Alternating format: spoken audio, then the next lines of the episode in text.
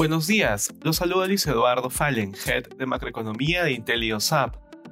El día de hoy, martes 17 de mayo, los mercados alrededor del mundo muestran rendimientos positivos, después de las abultadas pérdidas acumuladas durante las últimas semanas. De manera particular, en Estados Unidos los futuros muestran ganancias, lideradas por las compañías tecnológicas, mientras los inversionistas esperan datos de actividad económica. Durante el día de ayer, la Reserva Federal de Nueva York reportó una caída en el dinamismo del sector fabril durante mayo, lo que elevó las preocupaciones de una importante desaceleración. Los inversionistas también estarán atentos a las declaraciones que hará Jerome Powell durante el día. En este contexto, la tasa de interés de los bonos del Tesoro a 10 años subió nuevamente, luego de las caídas registradas durante la semana pasada. En la eurozona, las bolsas europeas registran movimientos positivos en línea con las ganancias en Wall Street.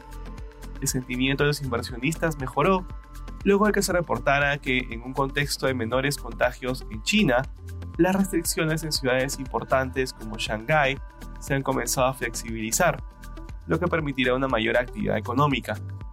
En el plano político, Irlanda y Suecia anunciaron su voluntad de unirse a la OTAN lo que ha generado la expectativa de alguna reacción negativa de Rusia, debido a que su presidente Vladimir Putin mencionó anteriormente que la expansión de esta alianza militar es un problema.